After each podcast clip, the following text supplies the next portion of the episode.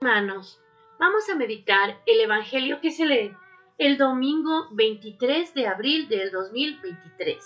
El Evangelio que se lee es el de San Lucas, capítulo 24, versículos del 13 al 35. El mismo día de la resurrección, iban dos de los discípulos hacia un pueblo llamado Emaús, situado a unos 11 kilómetros de Jerusalén, y comentaban todo lo que había sucedido. Mientras conversaban y discutían, Jesús se les acercó y comenzó a caminar con ellos. Pero los ojos de los discípulos estaban velados y no lo reconocieron. Él les preguntó, ¿de qué cosas vienen hablando tan llenos de tristeza? Uno de ellos, llamado Cleofás, le respondió, ¿Eres tú el único forastero que no sabe lo que ha sucedido estos días en Jerusalén? Él les preguntó, ¿qué cosa? Ellos le respondieron, lo de Jesús el Nazareno, que era un profeta poderoso en obras y palabras, ante Dios y ante todo el pueblo, como los sumos sacerdotes y nuestros jefes lo entregaron para que lo condenaran a muerte y lo crucificaron. Nosotros esperábamos que Él sería el libertador de Israel. Y sin embargo, han pasado ya tres días desde que estas cosas sucedieron. Es cierto que algunas mujeres de nuestros grupos nos han desconcertado, pues fueron de madrugada al sepulcro, no encontraron el cuerpo y llegaron contando que se les había aparecido unos ángeles, que les dijeron que estaba vivo.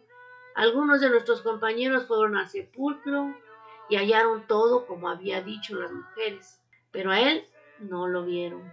Entonces Jesús les dijo, qué insensatos son ustedes y qué duros de corazón para creer todo lo anunciado por los profetas. ¿Acaso no era necesario que el Mesías padeciera todo esto y así entregara su gloria? Y comenzando por Moisés y siguiendo por todos los profetas, les explicó todos los pasajes de la escritura que se referían a él. Ya cerca del pueblo a donde se dirigían, él hizo como que iba más lejos, pero ellos le insistieron diciendo, Quédate con nosotros, porque ya es tarde y pronto va a oscurecer. Y entró para quedarse con ellos. Cuando estaban a la mesa, tomó un pan, pronunció la bendición, lo partió y se lo dio.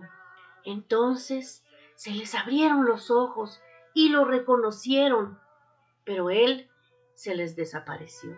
Y ellos se decían el uno al otro, con razón nuestro corazón ardía mientras nos hablaba por el camino y nos explicaba las escrituras.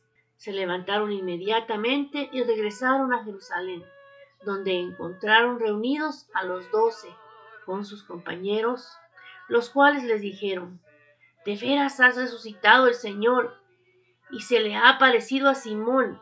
Entonces ellos contaron lo que les había pasado en el camino y cómo lo habían reconocido al partir el pan. Palabra del Señor. Gloria a ti, Señor Jesús. Hermanos, este domingo el Señor nos sigue hablando de la resurrección.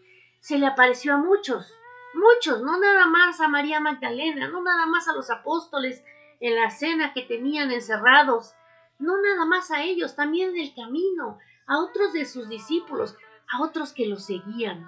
Pero ¿qué pasa? No los reconocemos hasta aquí hasta que parte el pan, hasta que nos enseña que es Jesús. Y ya cuando lo reconocimos, eso que ya me reconociste, pues ya me voy.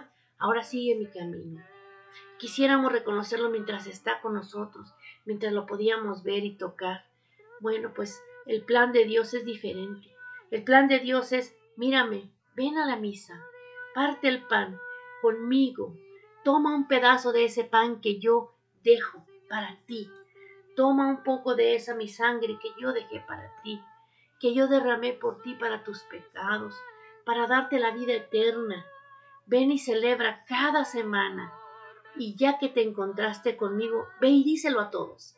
Así como los, estos dos discípulos fueron a hablar con todos los otros doce, a decirles, sí, sí es cierto, sí resucitó, sí está vivo. Igual, vamos a la misa los domingos, leamos el Evangelio, tomemos, participemos en la Santa Comunión, y llevemos el mensaje, hermanos, la buena nueva. Él está vivo, Él no está muerto. Si alguien de tu familia acaba de fallecer, alégrate, Lo vas a extrañar como los discípulos y todos nosotros extrañamos a Jesús, porque no lo vas a poder ver en esta vida, pero Él está en la vida eterna con el Señor. Él está ya cobrando esa promesa hermosa que el Señor nos hizo. Él ya está tomando el beneficio y el fruto de qué? De ese sacrificio de amor que hizo Jesús por nosotros. Así que hermanos, este domingo el Señor nos llama a reconocerlo a tiempo y ya que partamos el pan con Él, ir a hablar de Él. Hoy el Santo Papa nos dice, después Jesús repite a los dos discípulos el gesto clave de cada Eucaristía. Toma el pan, lo bendice, lo partió y lo dio. En esta serie de gestos no está quizá toda la historia de Jesús. Jesús nos toma, nos bendice, parte nuestra vida, porque no hay amor sin sacrificio, y la ofrece a los otros, la ofrece a todos. Es un encuentro rápido, el de Jesús con los discípulos de Maús. Pero en él está todo el destino de la iglesia. Nos cuenta que la comunidad cristiana no está encerrada en una ciudadela fortificada, sino que camina en un ambiente más vital, es decir, en las calles, para después ofrecer la palabra de vida, el testimonio del amor, amor fiel hasta el final. Y entonces el corazón de las personas vuelve a arder en la esperanza y vive de la esperanza. Señor, nos ponemos en tus manos, te damos gracias por ese gran acto de amor que haces y que has hecho desde hace mucho por nosotros. Te pedimos que nos sigas ungiendo, que nos sigas llenando el corazón de alegría cada vez que participamos en la Santa Eucaristía, para que podamos ir a llevar ese tu mensaje de amor y ser testigos de tu resurrección. Ayúdanos y cubre y protege a nuestra familia y a nosotros mismos. Todo esto te lo pedimos y te lo ofrecemos en el nombre poderoso que está sobre todo nombre, el nombre de Jesucristo. Amén, amén, amén.